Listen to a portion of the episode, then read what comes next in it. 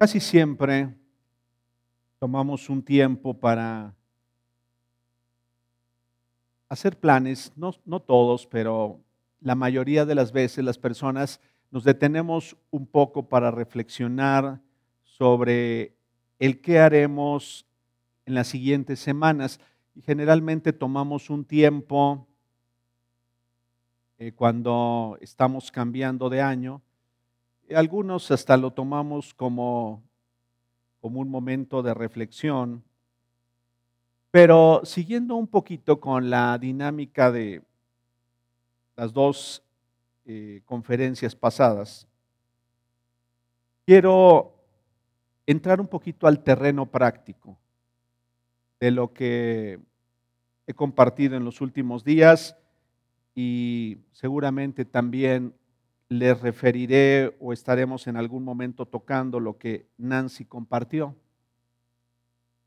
Quiero, quiero hablar, y de hecho le he llamado al mensaje Caminando hacia nuevas oportunidades. Lo que no hicimos en el pasado, eh, o las oportunidades que se pierden, no se vuelven a tener bajo las mismas condiciones ni de la misma forma creo que el tiempo a muchos de nosotros nos ha mostrado que hay oportunidades que pasan y no volverán. Eh, oportunidades que se presentan para hacer algo y que ya no, se, ya no volverán a ser iguales las condiciones. Habrá otras oportunidades.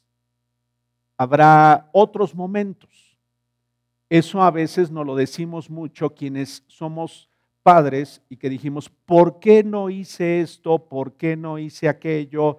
¿Por qué no actué de esta forma? ¿Por qué no le enseñé o por qué no dediqué tiempo? Pero eran, fueron momentos de oportunidad que se presentaron en su momento y que no volverán. Pero eso sucede en todas las áreas de la vida. En todas las áreas de la vida. Pregúntenselo a un estudiante que desaprovechó el tiempo mientras estaba en la escuela, obtuvo un título profesional o un grado académico y sin embargo perdió la oportunidad realmente de conocer muchos aspectos que después le hicieron falta. Entonces, hay momentos oportunos para eh, las diferentes situaciones de la vida, para lo que hacemos en la vida. Y, e inclusive hay momentos oportunos de Dios para nosotros, para cambios en nuestra vida. No sé si se han percatado, y en la Biblia hay muchos ejemplos. Quienes no se arrepintieron y finalmente tuvieron el resultado o consecuencia por no haberse arrepentido o por no haber aprovechado ese momento de oportunidad. Hay ocasiones en las que ha sido muy claro Dios hablándonos al respecto de algo y no hemos aprovechado ese momento de oportunidad de Dios y hemos perdido muchas cosas producto de no haber aprovechado ese momento. No sé si están de acuerdo conmigo. Entonces, vamos caminando hacia nuevas oportunidades. Así le he llamado a este mensaje. Si me pones la primera lámina, David, por favor. Caminando hacia nuevas oportunidades. Por favor, vete a la 2.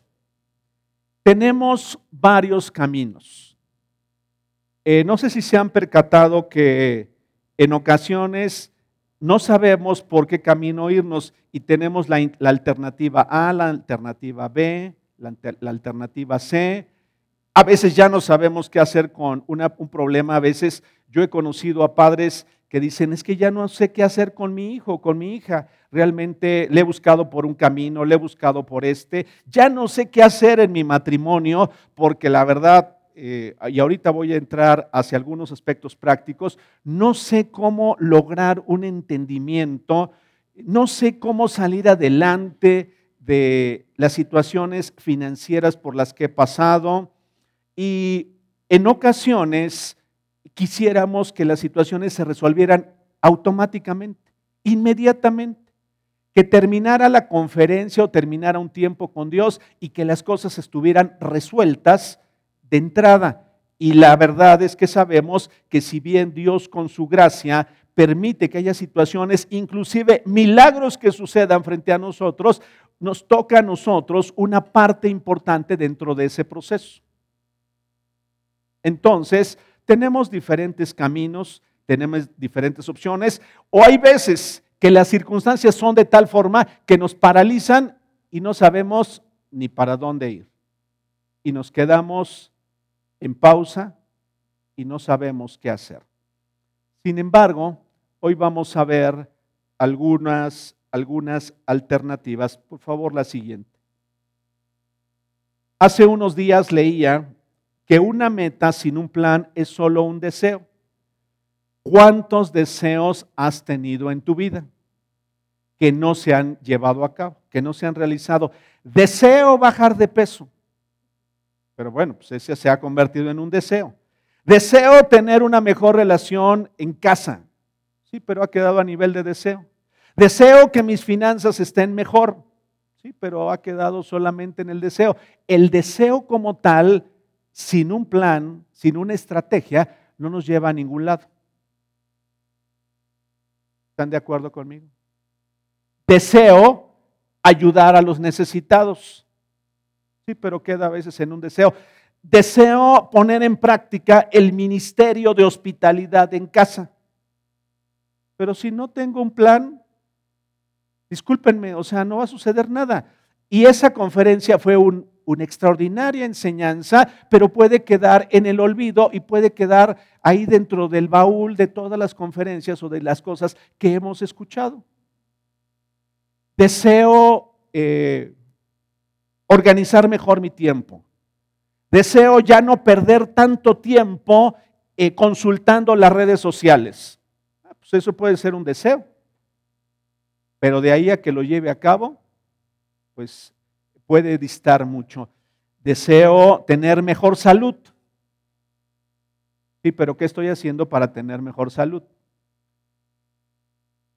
¿Sí queda claro? Bueno, entonces, un, un deseo o una meta sin un plan o algo que quiero obtener, tan solo queda en un deseo. Por favor, vea la siguiente. Me encantó eh, encontrar esta porción de la escritura donde dice, cuando las cosas se piensan bien, el resultado es provechoso. Cuando se hacen a la carrera, el, el resultado es desastroso. Proverbios 21.5, traducción, traducción del lenguaje actual. Cuando las cosas se piensan bien, el resultado es provechoso. ¿Se han puesto a pensar que muchas de las cosas no las pensamos? ¿No las meditamos? Es más, me atrevería a decir que hay algunas cosas que sí meditamos y sí calculamos y a pesar de eso nos equivocamos.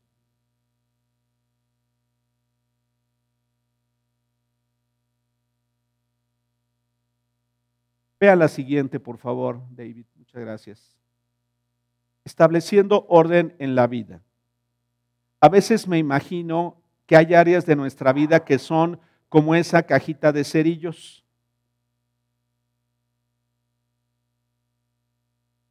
¿Sí se, se le imaginan? Un montón de cerillos en un caos. Y yo les podría asegurar que hay áreas de nuestra vida muy probablemente en las que hemos avanzado y otras en las que la cajita de cerillos está así. Está, está todo desacomodado, todo fuera de orden. De hecho, eh, algo que sería muy bueno es que pudieras escuchar las conferencias acerca de Génesis, porque parte de lo que se busca en, ese tipo de principios es establecer orden en nuestra vida y dejar a un lado el caos. ahorita vamos a entrar un poquito más a detalle. ¿Me ayudas con la siguiente, por favor? Número uno, rápidamente. Identificando áreas de oportunidad. Hace muchos años, y creo que alguna vez ya les enseñé sobre esto, a los creyentes se nos decía, bueno, tienes que establecer prioridades. Entonces, se ponía hasta la parte más alta Dios. Y luego, ¿qué seguía? Los que saben, la, la familia. Bueno, estaba Dios primero, luego la familia, ¿no? Y luego, ¿qué seguía? Como en una pirámide. Trabajo, ¿no? Decían, bueno, pues tu prioridad primero es Dios, luego la familia, la familia después de Dios es lo más importante y después el trabajo, ¿no? Y luego, perdón, el ministerio. Eh, o sea, el ministerio, ¿no? Porque éramos muy espirituales, o sea, muy, espirituales. Entonces, el ministerio, o sea, olvídate de la salud, olvídate de, las relaciones con la familia, olvídate del trabajo, o sea, primero eso. Y entonces, así se establecía, y entonces las, personas armábamos un esquema y decíamos, no, bueno, pues lo principal es Dios. Y, o lo principal es la familia, mi familia es lo más importante y a veces se abandonaba el trabajo o no se hacía el trabajo debidamente y bueno, muchas, en muchas cosas se caía en contradicciones uno mismo al estar eh, caminando bajo esa orden de prioridad.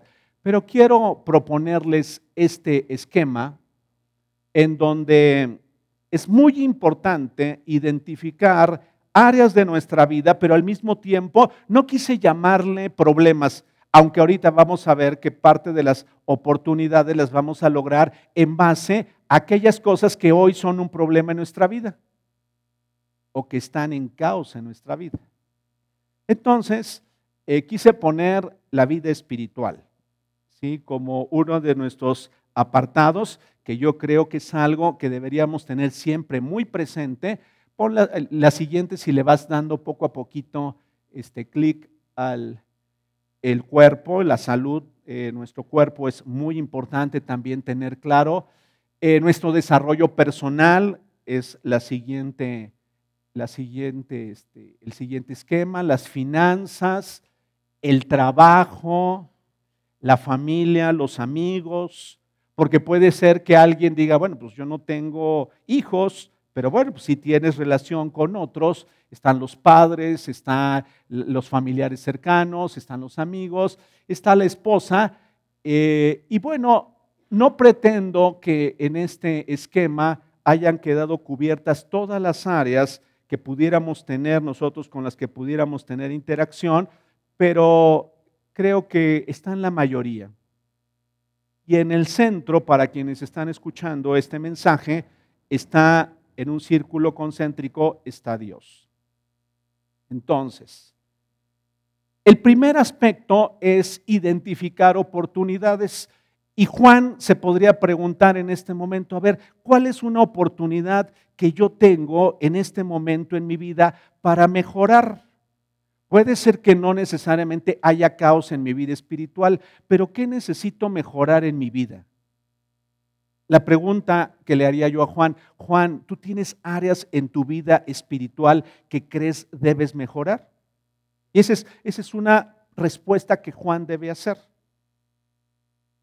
Y si yo le pregunto a Olga, oye Olga, ¿tú tienes áreas de oportunidad en tu vida espiritual que debas mejorar? Pues, la respuesta la va a tener Olga, porque ella conoce exactamente su condición. A lo mejor un área de oportunidades, debo realmente empezar a conocer a Dios de una manera personal, como lo he oído en, en ocasiones o en las conferencias pasadas. A, a Dios lo conozco muy poco. Es más, yo les podría decir que esta es un área en la que todos deberíamos tener un plan. ¿Cómo es que voy a conocer más a Dios? O sea, y acuérdense que nos hicimos varias preguntas, nos hicimos varias preguntas. Si se acuerdan de, de alguna de las conferencias pasadas, nos hacíamos varias preguntas. ¿Quién eres Dios? ¿Qué quieres de mi vida? Entonces, para conocer a Dios, debo establecer un plan. Y ese plan me va a llevar a establecer prioridades. Identificando oportunidades para entonces empezar a establecer prioridades. Yo podría asegurarles que de todas esas opciones, de todas esas áreas que están ahí, les puedo asegurar que hay algunas en las que sería urgente hacer algo.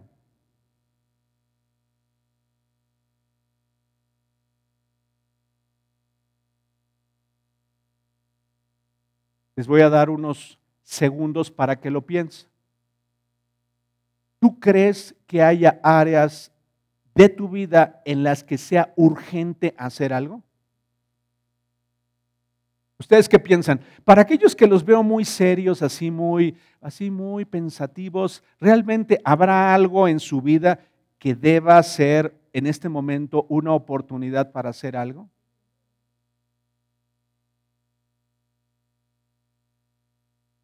No los veo muy convencidos. ¿Están identificando? porque uno se puede quedar así con una carita de ángel y decir, sí, claro.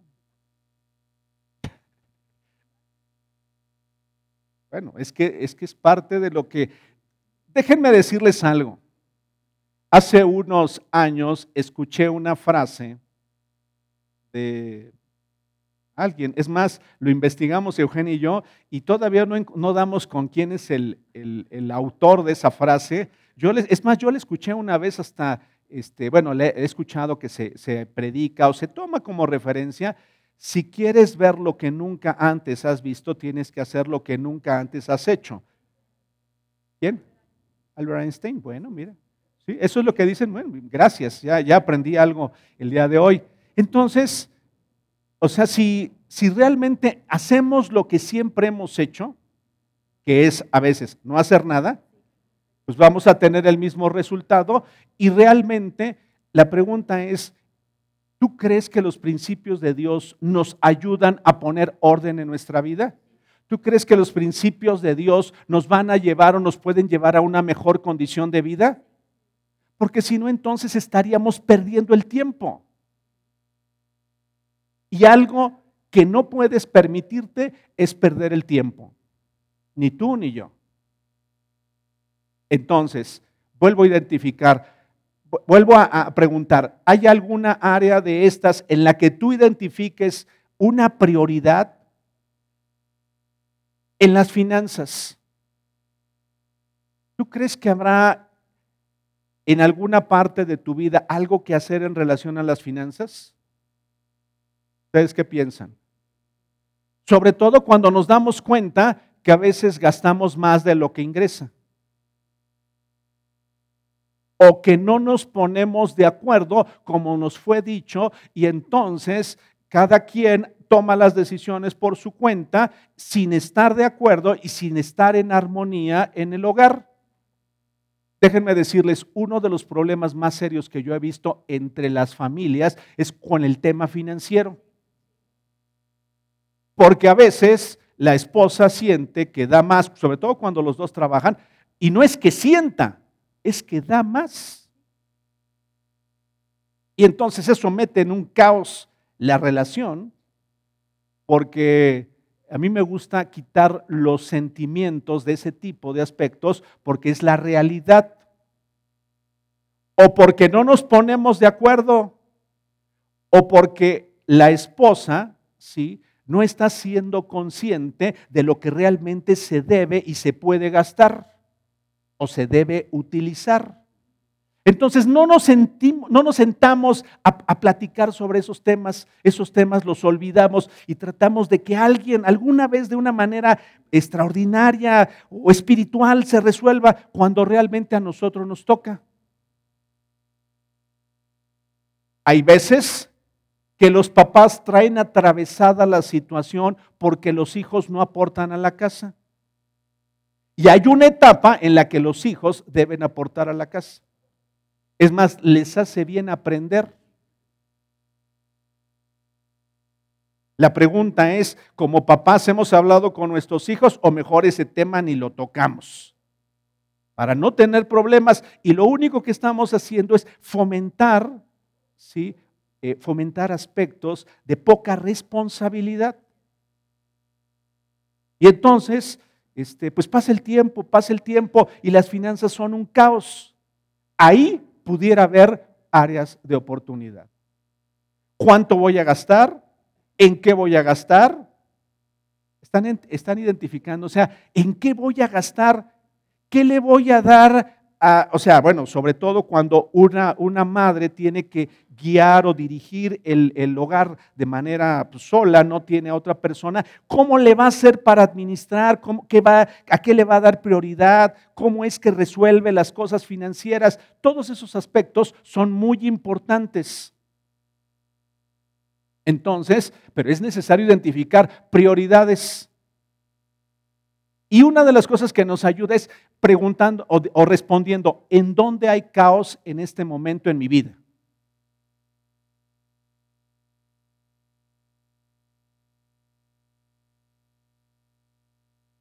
¿No hay caos? ¿O no hay caos? Bueno, un poquito de desorden, para que se oiga mejor. Un poquito de desorden. Estamos un poco desorganizados poquito desorganizados.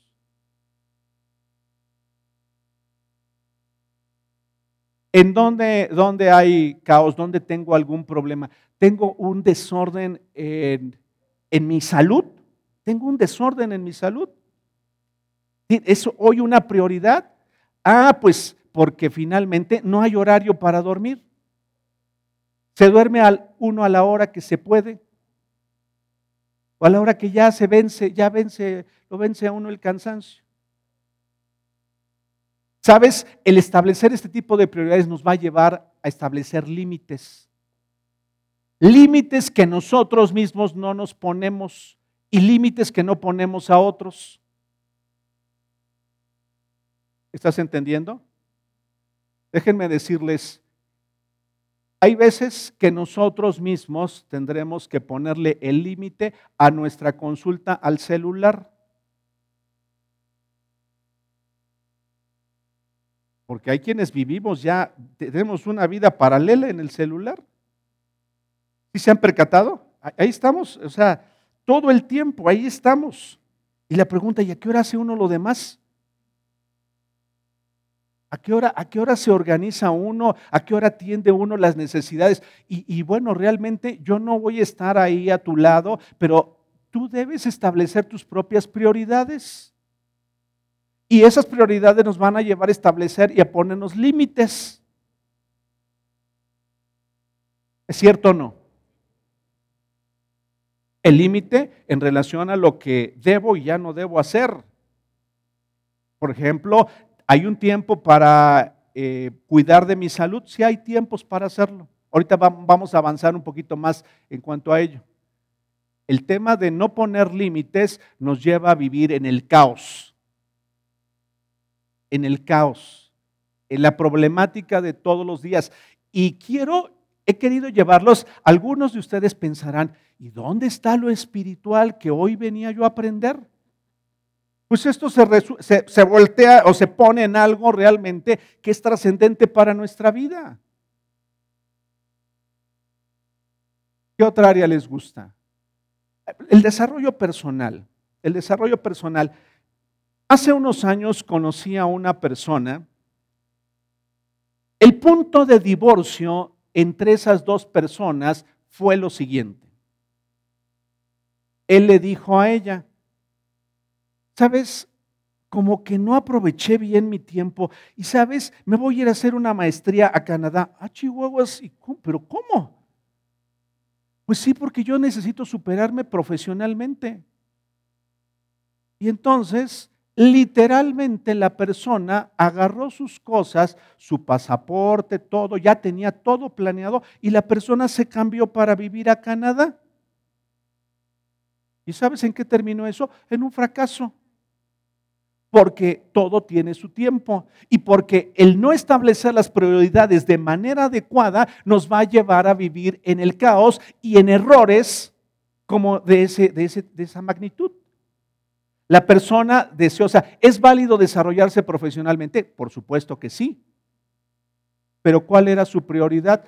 Pues acordar con su esposa si era el momento o no oportuno para hacerlo. Pues la persona agarró sus cosas y se fue porque él era, había soñado con ser piloto aviador.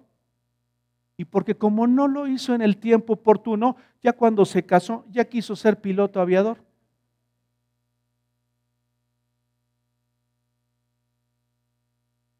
Y como eso, muchas cosas. Por eso es importante, inclusive a los jóvenes, enseñarles, y para los jóvenes que escuchan esta conferencia, hay un tiempo oportuno para todo. Y hay tiempo para establecer prioridades. Y bueno, ahí les dejo eso por un momento. Las prioridades, las prioridades en nuestra vida las podemos establecer haciéndonos preguntas como ¿dónde tengo problemas en este momento? ¿Dónde están siendo o dónde están siendo los constantes problemas que tenemos? Hablemos en la relación de la pareja.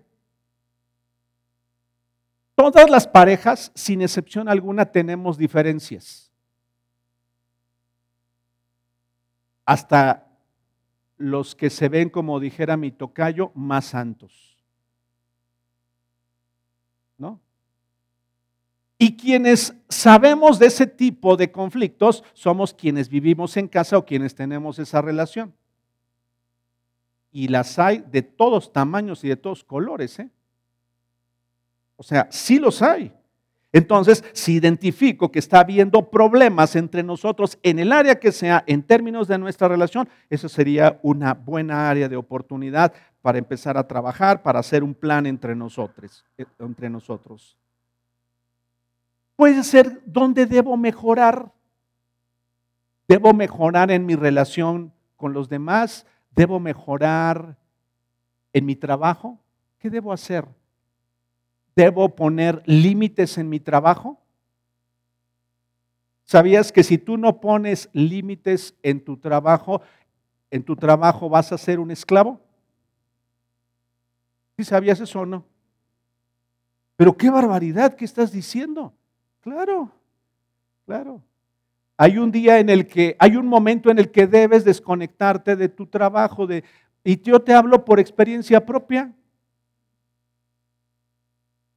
aquí está mi esposa y no me dejará mentir, que he tenido que aprender a poner límites. ¿Sabes?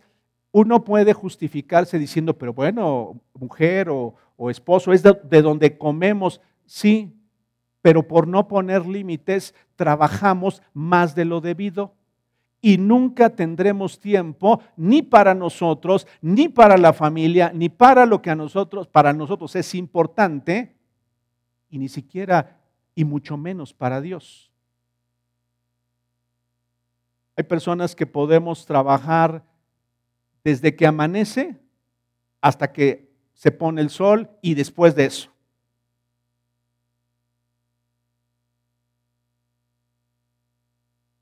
¿Es cierto o no? Una de las cosas que y uno puede, puede justificarla de muchas formas. ¿eh? Uno puede justificarla de muchas maneras. Es válido, y yo no te voy a decir qué hagas en tu vida, pero te lo pongo como un ejemplo porque necesitas establecer prioridades.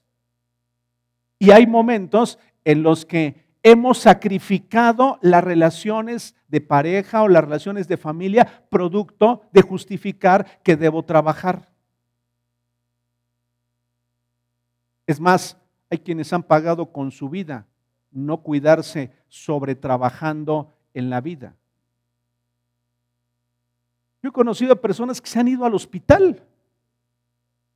Literalmente se han ido, han ido a parar al hospital producto de una crisis.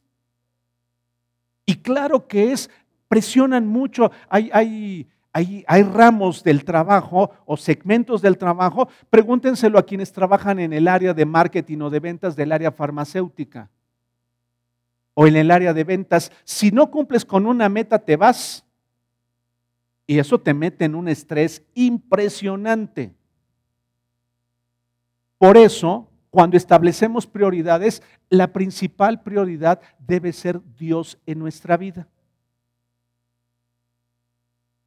He platicado con muchas personas y las personas tratamos de arreglar lo último cuando lo primero lo tenemos desorganizado y lo tenemos fuera de equilibrio y es nuestra relación personal con Dios. Quiero darle o establecer orden en mi trabajo, quiero poner límites en mi trabajo, pero no estoy alineado con Dios. O a Dios no lo considero en mi vida.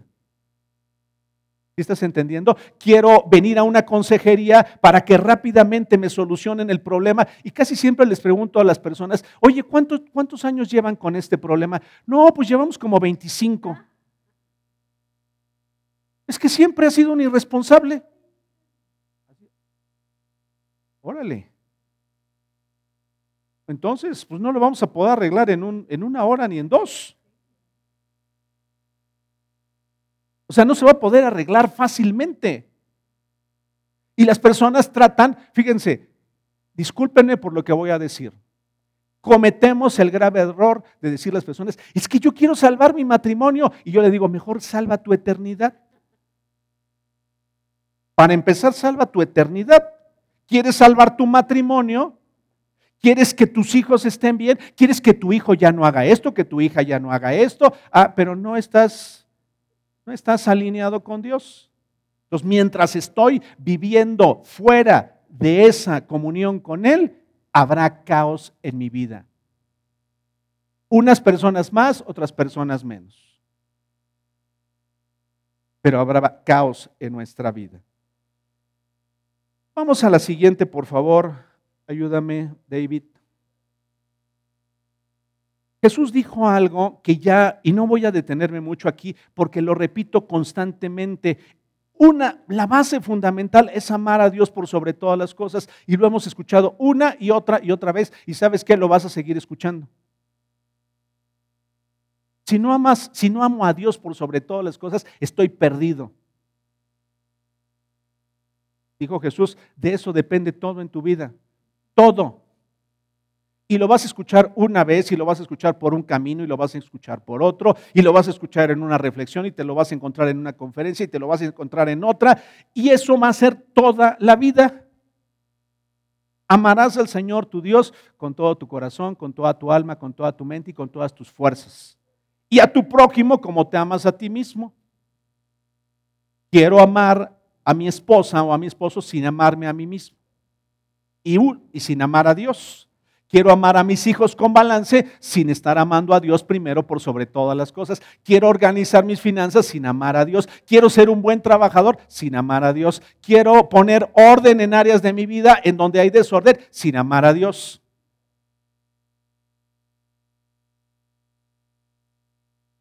Siguiente, por favor. ¿Cuál es nuestro dilema?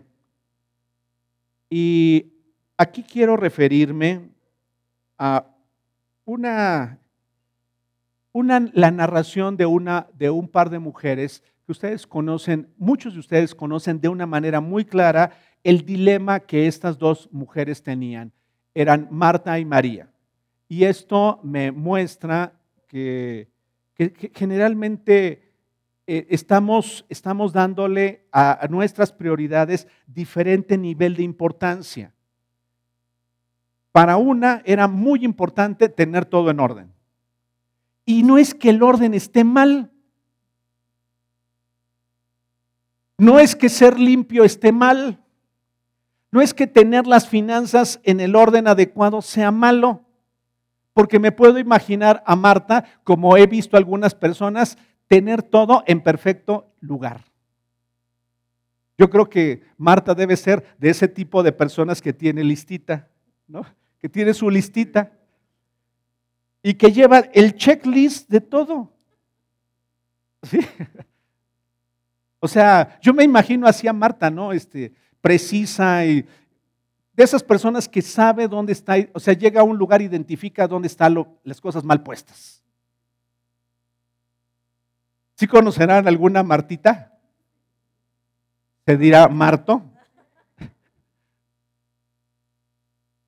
¿Sí conocerán a alguien así que, a ver, y que, y que dices, a ver, a ver, este, independiente de cómo se llame, o sea, así dices, qué, qué barbaridad aquí, aquí todos como soldaditos, aquí todos como soldaditos, aquí todo debe estar en orden, todo se debe hacer en tiempo.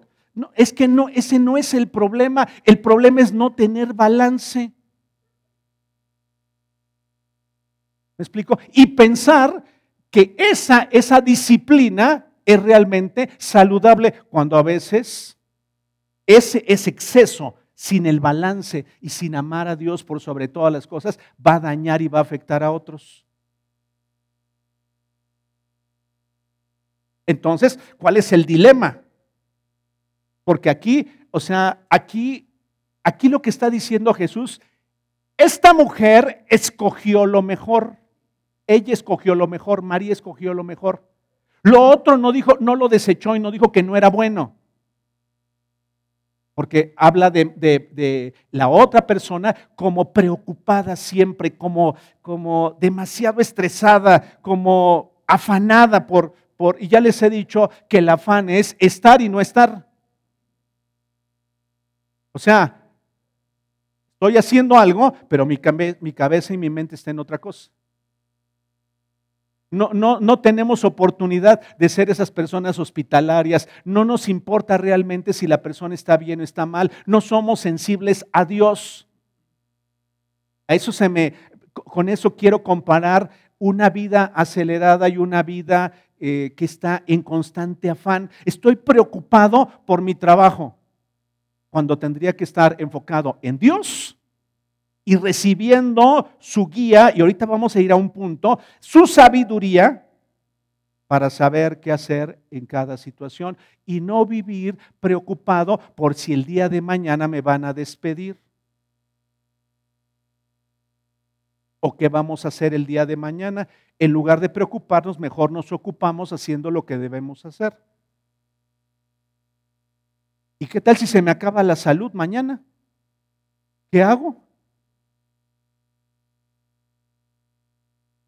¿Sabes que hay personas que viven aterradas pensando que el día de mañana tengan un nuevo padecimiento? Entonces, ¿qué es lo que está diciendo Jesús aquí? Rápidamente se los voy a leer. Jesús y sus discípulos continuaron su viaje y entraron en un pueblo. Allí una mujer llamada Marta lo recibió en su casa. Ella tenía una hermana llamada María que se sentó a los pies del Señor a escucharlo.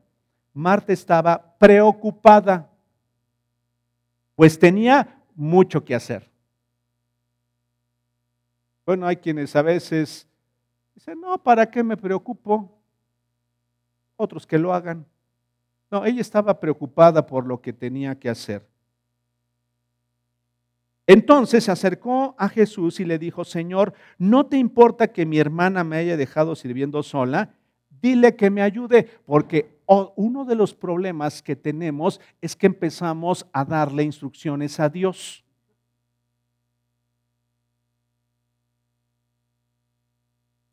Hazme esto, hazme aquello, haz esto otro, corrígeme a este hijo, cabeza, eh, mala cabeza, corrígeme a esta de mis hermanitas que no la está haciendo. Por favor, corrígeme, alíñame esto, alíñame aquello, alíñame a mi mujer, por favor, Señor. Cuando el que ha provocado el caos he sido yo, no, corrígeme a mi mujer, por favor. Espero que hoy sí entienda la conferencia lo que se dijo.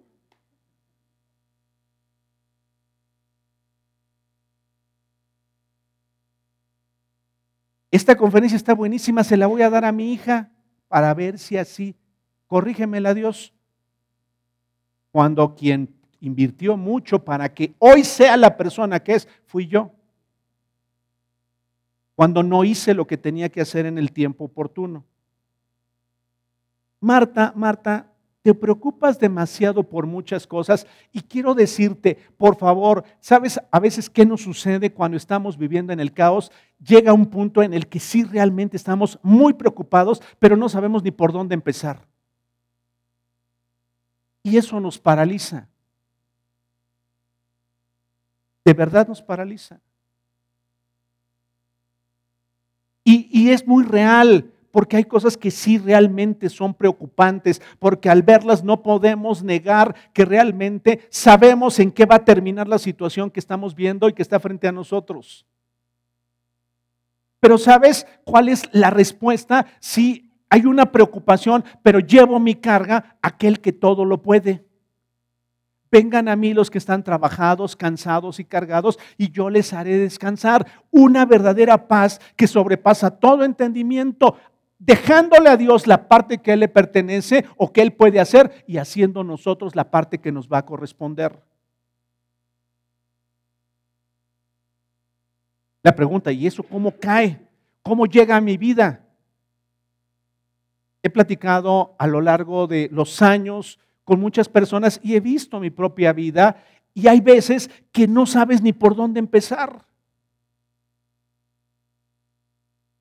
Si te has percatado de eso, que hay momentos de nuestra vida o que dices, ¿cuál es el, cuál es el siguiente paso?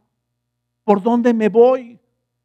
¿Qué hago? Y sabes, aquí no quiero minimizar que las situaciones a las que nos enfrentamos a veces son muy difíciles. Nos cansan, He platicado con personas que me han dicho, sabes, algo que preferiría mejor es abandonarlo, abandonarlo todo e irme. Yo no dudo que inclusive haya habido momentos de pensamientos en la vida de nosotros que alguna persona haya pensado, pues, ¿y si me quito la vida mejor, ya se acaba el problema? Porque realmente es un peso tremendo con el que vivimos y a veces no sabemos ni por dónde empezar. Algo que me maravilla de Dios es que Él es suficiente. Él es la respuesta. Él es el camino. Él es la solución a nuestra vida pero no, no, situaciones o, no recetas mágicas o no situaciones con las que rápidamente podemos salir. Les he dicho, hay, hay veces que llevamos años de caos en nuestra vida y pretendemos resolverlo en un instante. Llevamos años de tibieza espiritual. Que, que una conferencia va, que otra conferencia viene y no hacemos nada en nuestra vida. Nuestra vida sigue igual. Entonces, ¿qué es lo que debemos hacer? Pero solo una cosa es necesaria. Marta, María ha escogido la mejor y nadie se la va a quitar. Te puedo asegurar por experiencia propia y porque lo he visto en muchos casos, y en muchos ejemplos en la Biblia que el acudir a Dios y considerarlo como lo más importante y prioritario de nuestra vida empezará a traer el orden debido a nuestra vida.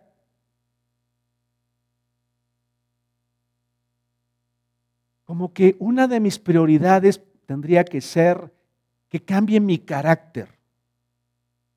Porque soy muy agrio de veras. Echo a perder la fiesta fácilmente. Ya me di cuenta, fácilmente hecho a perder la fiesta. O soy un negativo de primera. Soy un negativo ya, o sea, he llegado a esa conclusión. Entonces, bueno, pues tengo que buscar cuál es el camino. Eso se convierte en una prioridad de mi vida. Y tengo que acudir y escoger lo mejor, y en este caso es Él. Dice Mateo 6:33, busca primeramente el reino de Dios por encima de todo lo demás y lleven una vida justa y Él les dará todo lo que necesiten. Nueva traducción viviente. Busquen el reino de Dios por encima de todo lo demás. Y, y no, no lo tomes tan a la ligera cuando se refiere a todo lo demás, realmente es todo lo demás. Búscalo como una prioridad en tu vida. Como una prioridad antes que pensar en, es que tengo que solucionar mi problema financiero, tengo que solucionar mi problema sentimental, tengo que solucionar esto en mi vida, tengo que hacer esto. Búscalo por sobre todas las cosas. El tema es que queremos tener una vida, fíjense, he conocido a personas que quieren tener una vida emocional estable y relaciones emocionales sanas sin buscar a Dios. Y vaya en qué caos se mete uno. Y he conocido a personas le digo, pero si estabas bien sola o estabas bien solo. Porque tiene mucha razón el dicho de más vale solo que mal acompañado. ¿Para qué te metiste en ese tema? Estabas muy bien así. Yo he creído, perdón, lo voy a extender como una opinión totalmente personal, que ni el hombre ni la mujer tiene que andar buscando novio o novia. La persona tiene que ir caminando en la vida buscando a Dios y va a ser fácil identificar, ah, esta es la persona de Dios para mi vida. No necesariamente la vas a encontrar, para quienes me están escuchando y son solteras o solteros, no necesariamente la vas a encontrar en la iglesia. La vas a encontrar. Y vas a saber qué hacer. Y vas a saber y vas a establecer que tu prioridad es Dios y que, y que le vas a dar o le vas a compartir a esa persona lo mejor que tienes si es Dios. Y si la persona no quiere lo mejor que tienes, ¿para qué entonces te metes en problemas?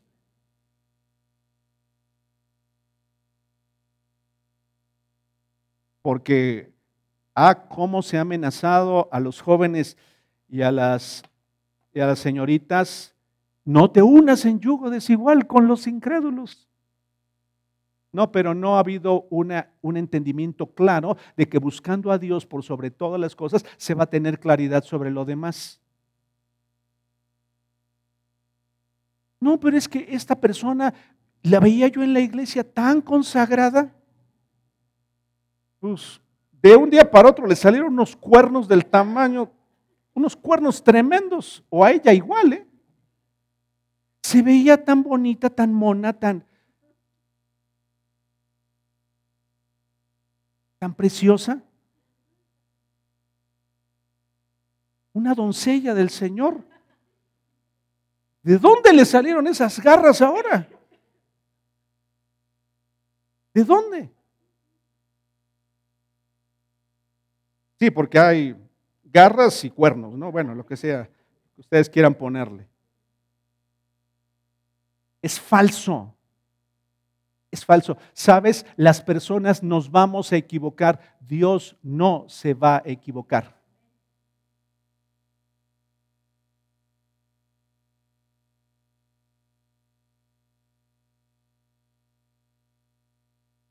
¿Sí estás entendiendo? Ya voy a terminar. Siguiente, por favor. Definir un plan y un tiempo para cada oportunidad. Y cuando me estoy refiriendo al plan, me estoy, me estoy refiriendo a que tiene que haber un objetivo. Tiene que haber un objetivo. Y ese objetivo debe ser, ¿sabes? Vamos a llegar al punto de ya no deberle nada a nadie. Ese es un objetivo y además es un principio. Ese va a ser nuestro objetivo. ¿Sabes qué, esposa? Vamos a llegar al punto, vamos, este, con quien tú tienes esa confianza, si tienes una relación de trabajo, ya no vamos a deberle nada a nadie.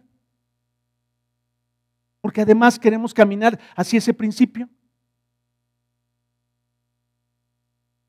¿Cuál es el objetivo? Ah, ¿Sabes qué? Se van a acabar entre nosotros los problemas por el dinero. Vamos a ponernos de acuerdo. Porque a veces uno de los cónyuges siente que está siendo abusado por el otro. Cuando realmente dice la escritura que ya no serán más dos, sino uno. Fíjate bien, ¿sabes de dónde parte ese sentimiento de que nos vemos independientes? Cada quien con lo suyo. Y claro, a veces cada quien con lo suyo porque hay razones de peso, porque una de las partes hizo mal uso de los recursos. ¿Estás entendiendo? Y entonces ahí tenemos una división clara entre nosotros. Lo mío es mío y lo tuyo es tuyo. Y ese no es un principio de Dios. ¿Estás escuchando?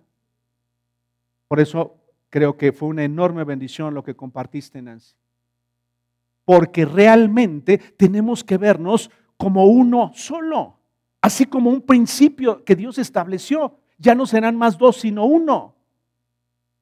Dios ayudándonos a poner ese balance. Es falso ese de que te doy para tus chicles lo que yo quiero. Es que a veces así funcionan las relaciones, ¿eh? A ver, este, ¿cuánto necesitas para tus chicles? No. Lo nuestro es de ambos.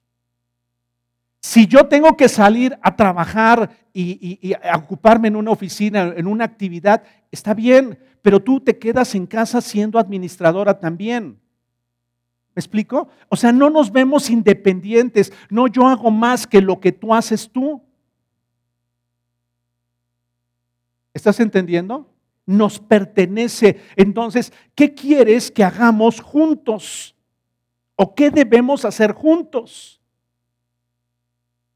El problema es que nos vemos independientes. Y entonces yo junto mi dinerito y lo aparto y lo escondo, y yo también junto el mío, y entonces estamos metidos en un verdadero problema fuera de un principio de Dios. ¿Estás entendiendo? Ahí les va algo a los hijos. Mi dinero es mi dinero, ¿eh? Aunque yo viva en la casa de mis papás, es mi dinero. Punto. Ok, está bien. Pero ¿qué tanto estás aportando a los gastos? Porque ya eres una persona productiva. ¿Y porque esos padres llega el momento en que tienen que guardar para su vejez? No me pongan esa cara, por favor. Son aspectos de la vida práctica. Sí dice la escritura que los padres deben atesorar para los hijos. Hay hijos que dicen, no, pues de una vez mejor dámelo, ¿no? En vida, dámelo, dame mi herencia en vida. Sí, dame, dame mi herencia. Los papás sin poder guardar, sin poder hacer ningún fondo, y los hijos viviendo como si, como si fueran pequeños. Y, nos, y, desbalanceamos nuestra vida. Porque a veces no nos atrevemos a hablar de cosas en donde tendríamos que hablar. ¿Sabes cuándo tienes mayor libertad para hablar? Cuando tu corazón está en línea con Dios, cuando no estás buscando dañar a la persona y cuando lo que quieres es llevar esa, esa hospitalidad y esa armonía, esa armonía a tu hogar. Porque es necesario. ¿Estás entendiendo? Es necesario hacer un plan. Y para eso necesitas tener un objetivo. Y esos, esos objetivos o eso que tú estás identificando como oportunidades te va a llevar a acciones. Pronto nos tendremos que reunir para hablar de este tema. Y cuando tienes acciones, entonces tienes oportunidad de ponerles tiempo. ¿Cuándo nos vamos a sentar a platicar de eso? ¿Cuándo voy a buscar a Dios?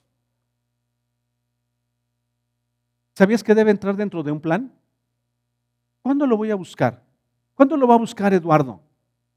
¿En la mañana, en la tarde, en la noche? ¿A qué hora lo va a buscar? Ahí cuando se pueda. Cuando se pueda no llega, ¿eh? Vamos a estar muy cansados generalmente y vamos a estar llenos de actividades necesitas, yo necesito un tiempo específico con Dios. Si tú quieres decir, no, pues yo así me la, hay personas que dicen, yo así me la rifo, no, no, no te preocupes, yo voy caminando y ahí Dios me habla, y voy caminando y estoy en el trabajo y, y no tengo un tiempo específico, está bien, pero ve los resultados y ve si realmente estás avanzando o te estás engañando? No te voy a decir si es en la mañana, no te voy a decir si es en la tarde, no te voy a decir si cuando los niños se durmieron o cuando esto o cuando lo otro. Es un tiempo que tú debes apartar para ti. Para que Dios te hable. les puedo asegurar que pueden pasar días, semanas y meses y no nos detenemos para que Dios nos hable. Te, puedo, te, lo, lo, puedo decir, ¿eh? como experiencia propia. Y no porque estés haciendo nada malo, sino simple y sencillamente porque no nos detenemos para que Él nos hable.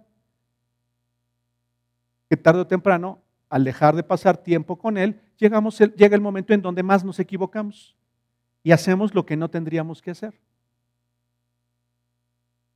Entonces, eso te llevará, nos llevará a cuándo debo hacerlo. El tiempo que voy a invertir.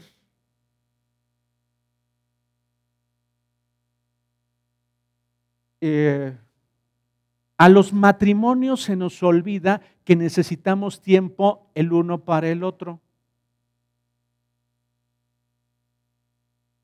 Por eso son tan socorridos los seminarios, porque ahí el, hombre lava todas sus, penas y sus culpas.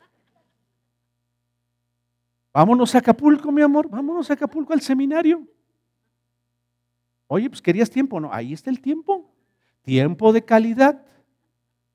Tiempo de calidad. Tres días ahí. No nos aguantamos ya y decimos, ya no queremos, ya vámonos, ya mañana, por favor. No sabemos convivir. Hace unos días le dije a un amigo, le dije, aprende a convivir con tu esposa porque los hijos se van.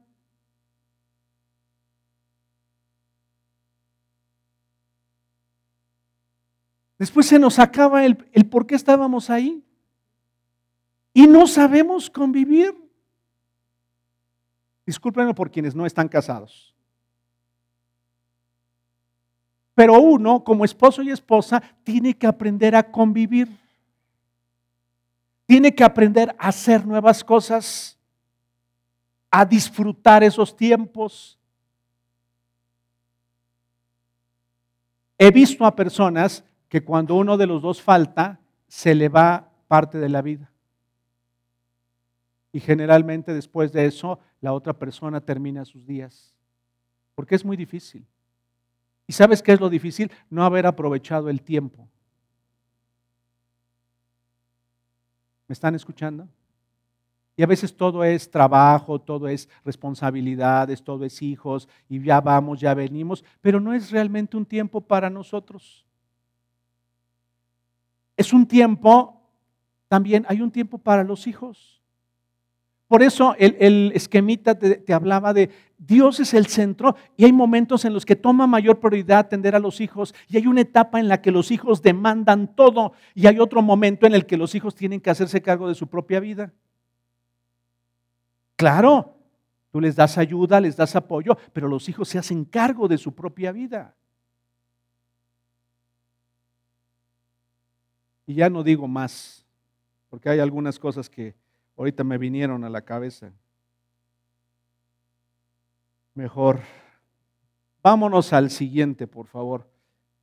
Vamos a la siguiente. Los planes hechos, ya lo habíamos leído, los planes hechos con cuidado traen prosperidad, los planes hechos deprisa traen ruina. Todo tiene su momento oportuno. Hay un tiempo para todo lo que se hace debajo del cielo.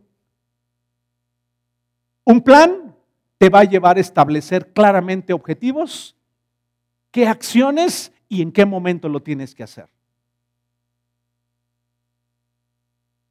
Pásale a la siguiente, por favor. Y con este punto termino, buscar la sabiduría. Eh,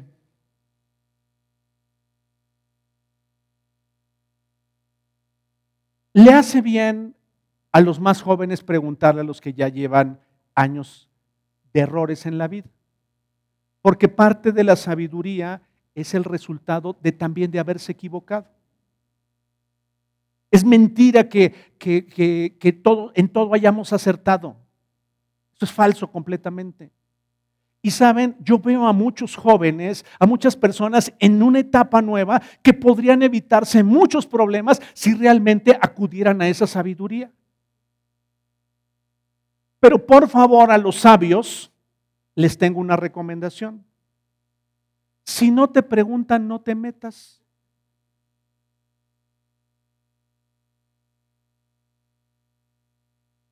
Recomendación a los sabios y a las sabias, porque también hay sabias.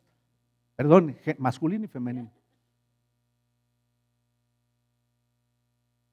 Te lo digo con toda, o sea, con, con toda, ¿cómo decirlo? Con mi corazón. La sabiduría es necesaria y es buena y es importante. Y parte de la sabiduría la vas a encontrar en el consejo. Porque en el consejo no falta la sabiduría, pero tienes que saber a quién preguntarle. Por favor, no trates de resolver una situación espiritual con aquellas personas que ni entienden ni saben nada de Dios. Eso lo escuchamos de Larry Hill. Cuando, cuando nos hablaba de tienes, debes acercarte a alguien, pero alguien que sea confiable, alguien que desea lo mejor para tu vida. Y no alguien que, que, que te da consejos sesgados porque hay consejos que, acudimos a alguien por un consejo, por lo que queremos escuchar. Sabemos que esa persona nos va a decir lo que nosotros queremos.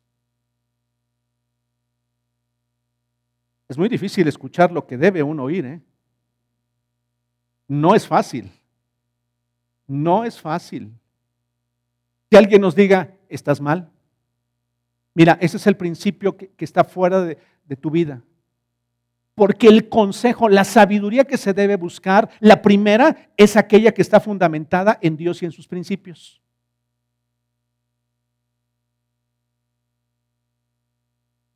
Esa es la primera que se debe buscar.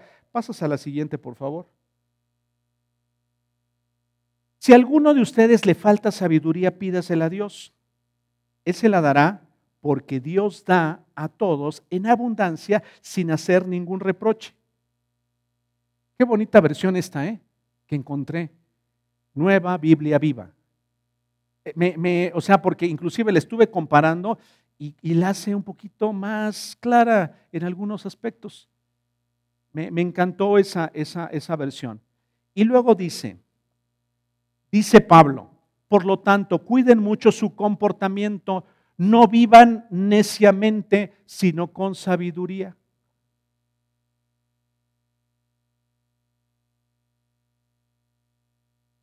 Qué complicado es alguien que se cree sabio y es un necio.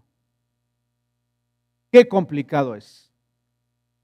Porque hay quienes podemos creernos sabios, conocedores. la verdadera fuente de conocimiento y de sabiduría está en Dios. Y esa, esa sabiduría Dios la da a los hombres y a las mujeres también. Y sabes, debe ser llevado primero ese consejo al principio de Dios. Y ese principio de Dios, llevarlo a la vida práctica. Si no, entonces ten mucho cuidado con el consejo que tengas o a quien le pidas consejo. Puede ser tu brother del alma, Así mi brother es mi brother. No, pues es que es alguien que increíble, siempre ha estado conmigo en los momentos más difíciles. Sí, pero ese brother no tiene el principio de Dios. Ten cuidado. Ten cuidado. Porque ese brother te puede llevar a un camino completamente diferente al que debes ir. O esa sister. No, porque tiene una sister así como, ah, my friend, no, my friend. No, ella es mi consejera. A ella le abro mi corazón, le digo todo lo que me pasa. Ah, ten mucho cuidado, mucho cuidado. ¿Y saben qué me argumentan algunas personas? entre los cristianos no he encontrado una sister de ese tipo. My sister. Me encanta cómo mi nieta ya pronuncia sus palabritas en inglés. Increíble mi nieta cuando le escucho hablar así. Pero, ¿qué te quiero decir? Tienes que buscar la sabiduría en el lugar correcto, en el medio correcto, en el medio apropiado para no irte desviada o desviado por el camino. Porque Vuelvo a repetir, a veces nos sentimos tan sabios que andamos dándole consejo a todo mundo y cuando nuestra vida está hecho un caos. Dios en su misericordia, ¿sabes qué? Usa nuestra vida, la vida tuya y la mía, en su misericordia, para que demos consejo a otros. Pero siempre cuida que tu consejo, por favor, no lo digas antes de que te lo pidan. Y si lo vas a decir, pídele permiso a la persona. ¿Me estás escuchando? Pídele permiso a la persona. ¿Me permites darte mi punto de vista? ¿Me permites decirte algo que observo? Porque hay veces que son tan evidentes las cosas que te das cuenta tú, menos la persona. Así, el caos frente a la persona, la situación hecha al revés y al derecho, tú la ves claramente la solución, pero no te lo preguntaron. Papás, hay que tener mucho cuidado con meternos en la vida de nuestros hijos. Mucho cuidado, por favor. Mucho cuidado. Hazle así, hazle así y le vuelves a hacer así. Estaba diciendo tu Madre Santa. Llena de sabiduría tu madre.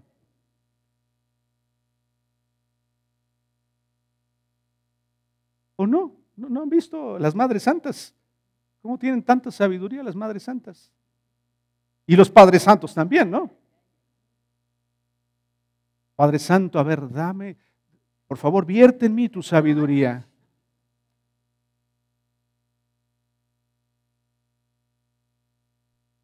No, hay cosas en las que no tendríamos que abrir la boca, ¿eh? Tendríamos que quedarnos callados y esperar a que Dios hiciera su obra. Y si nos preguntan, entonces ser respetuosos y decir, esto es lo que yo veo, toma tú tu decisión.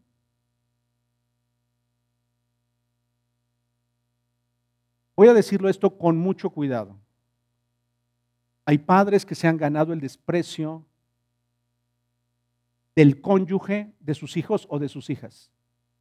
Producto de no haber hablado en el momento oportuno o de su palabra no haber sido sazonada apropiadamente. Y hay suegras que son muy mal vistas o suegros que son muy mal vistos y que son criticados y son juzgados cuando ese es un error en la propia persona. ¿Y saben qué es lo más triste? A los pequeños o a los hijos envenenados o amargados producto de esa situación por una falta de sabiduría.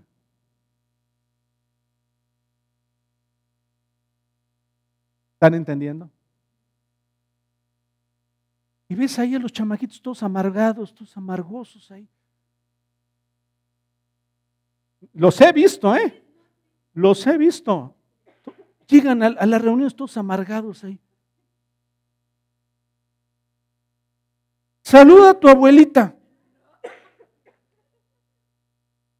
Para quienes no me están viendo, estoy haciendo unas caras así de miedo y de... Ay, no, esa vieja, tanto que le he hecho a mi mamá. Los niños que se convierten en jóvenes y luego se hacen adultos, metidos en el lío de los adultos. ¿Me ayudas, hijo, con tu guitarra, por favor? Por falta de sabiduría. Si alguno tiene falta de sabiduría, pídala a Dios, el cual la dará abundantemente y sin reproche. Y ahí está en la escritura. ¿Sabes que en la Biblia, me prestas tu Biblia, Sergio? ¿Sabías que en la Biblia hay ejemplos aquí de lo que no se debe hacer? Muchos, muchos. Y que hay ejemplos de fracasos tremendos. Con esto nos bastaría, ¿eh? Hay muchos fracasos aquí. Muchas cosas que debieron ser de una forma diferente y no lo fueron. Y aquí están.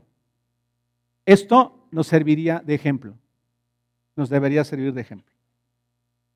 Hay muchos principios unos muy sencillos que si los pusiéramos en práctica, empezaríamos a funcionar de una manera diferente. Caminaríamos hacia la sanidad de nuestra vida. Sin, sin esforzarnos, empezaríamos a dar un fruto, estaríamos dando un fruto apacible. Aquí hay, aquí hay, principios que nos llevarían a darnos cuenta, me he equivocado, estoy dispuesto a resarcir ese daño. Yo le he dicho, sabes, el verdadero arrepentimiento, un hombre o una mujer verdaderamente arrepentido no va a exigir absolutamente nada. Nada. Ese es el verdadero arrepentimiento, porque aquí hay características del verdadero arrepentimiento. ¿Sí sabías eso? Aquí hay características. Cuando alguien dice, es que yo estoy arrepentido, pero necesito que me des lo que antes yo tenía y la posición que yo tenía, ah, todavía no se ha arrepentido bien. Todavía no está bien arrepentido. Simplemente le duele haber perdido todo lo que perdió. Pero aquí hay principios.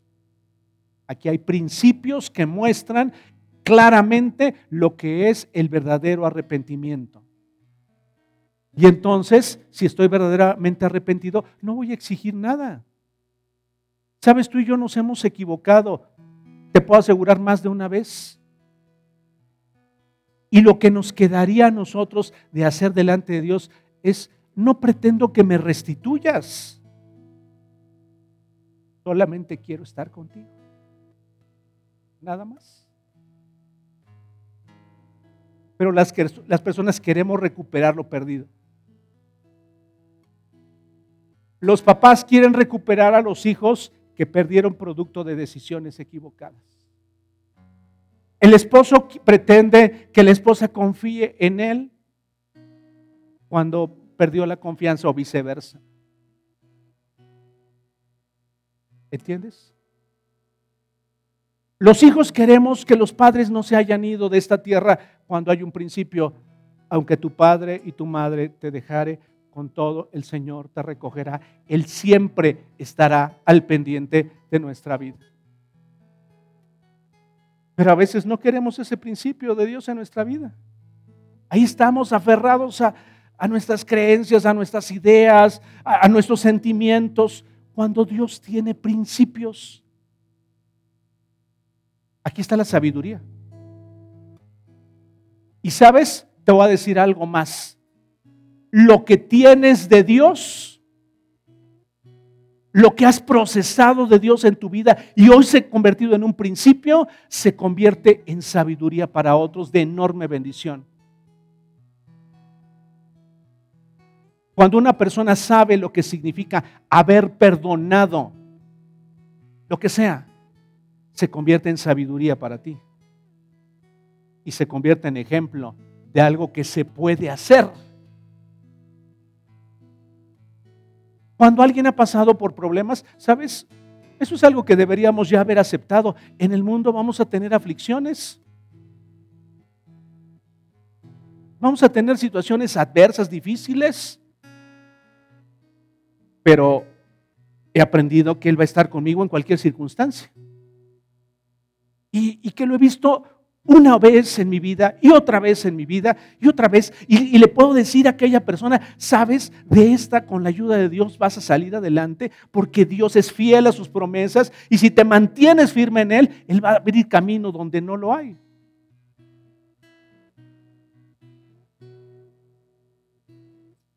Tú puedes decir, no he visto justo desamparado, ni su simiente que mendigue pan.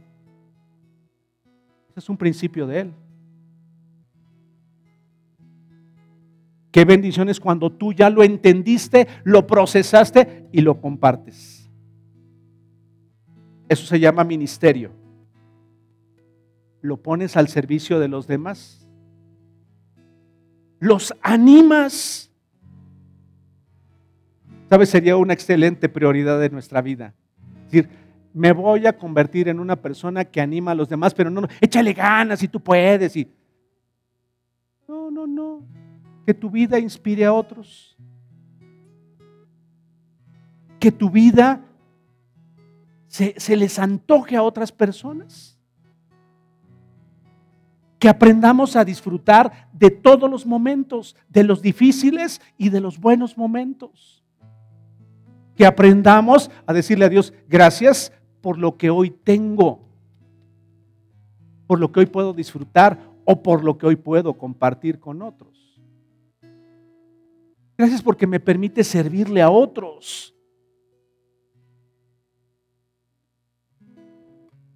Porque eso si lo hago para Él, pues tiene una enorme recompensa. Si lo hago para ser reconocido por los demás, ya tuve la mía, ya. Principio de Él.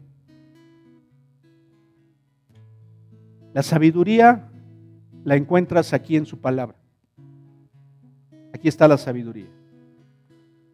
La sabiduría la, encuentras con aquellos que saben. Si tu problema es de salud, por favor, pregúntale a un especialista, alguien que pueda hacer un diagnóstico preciso. No te imagines, no pienses, mejor consulta. Claro, tu base fundamental es Dios, porque vas a ir con toda seguridad a ese diagnóstico. No vas a tener temor. Vas a decir, bueno, pues Hoy Dios dale sabiduría a este médico, a esta persona, a esta otra con la que voy a ir a consultar y entonces tomaré una decisión. Pero ya no me voy a afligir.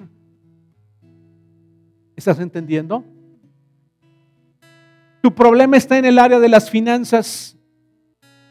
Pues pregúntale a los financieros, a los que han hecho negocios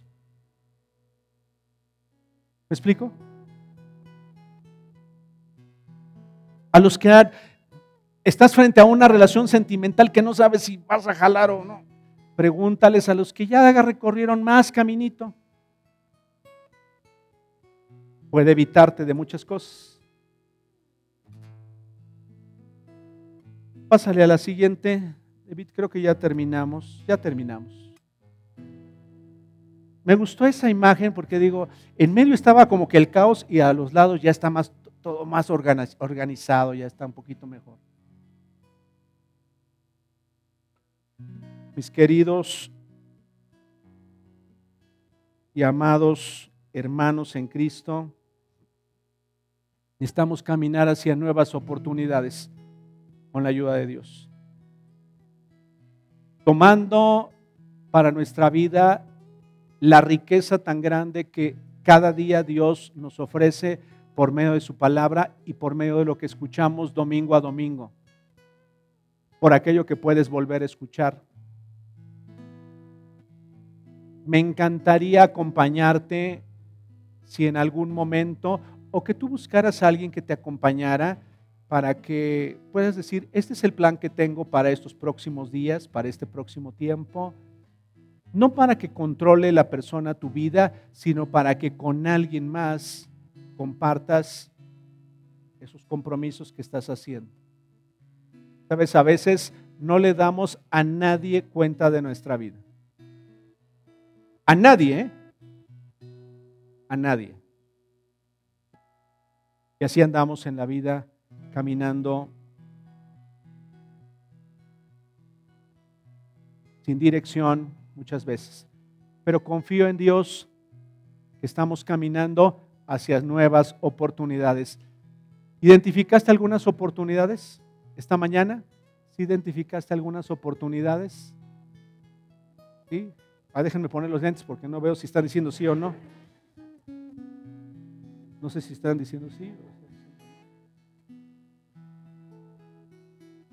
Padre, te doy gracias te doy gracias este día.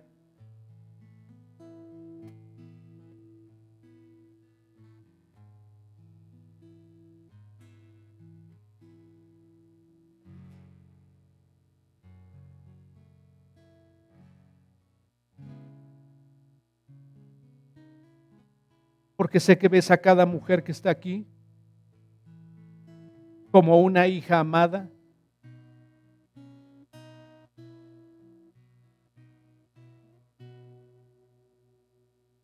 porque sé que ves a cada hombre que está aquí como un hijo amado.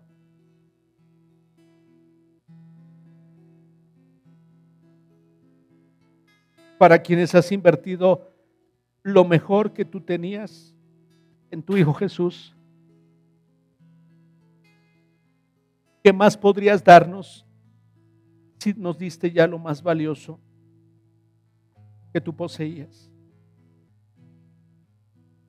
Algo que muy probablemente, estoy seguro, no nos atreveríamos a hacer nosotros.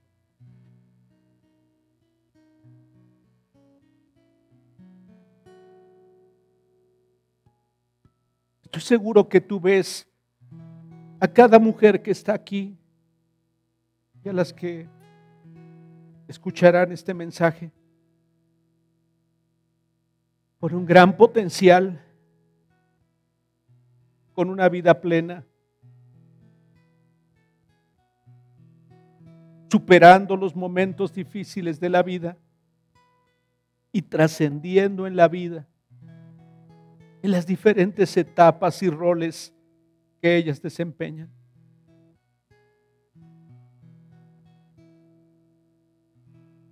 Estoy seguro que tú las ves no como ellas se ven muchas veces, ni como los demás les ven,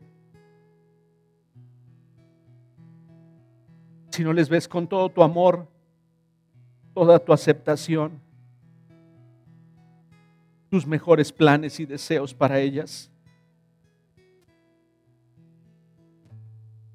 Estoy seguro que tú ves a los hombres que estamos aquí, y no porque me lo imagine, sino porque esa es la verdad de tu palabra, la revelación de tu amor.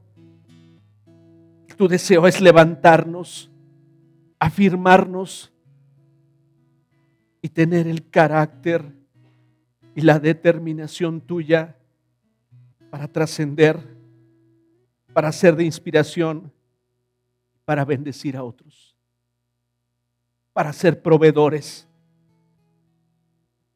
para cuidar y labrar el jardín, para inspirar, para resguardar. Sé que así ves a cada hombre aquí que sea tu Espíritu Santo revelando al corazón de cada uno de nosotros. Que si alguna vez alguien nos llamó inútiles, que si alguna vez alguien nos despreció, que si alguna vez dijeron de nosotros, que realmente no valíamos o no seríamos personas de bien. Que con tu ayuda, que con tu gracia y buscándote a ti como lo más importante, el rumbo de nuestra vida cada día sea más alineado a ti.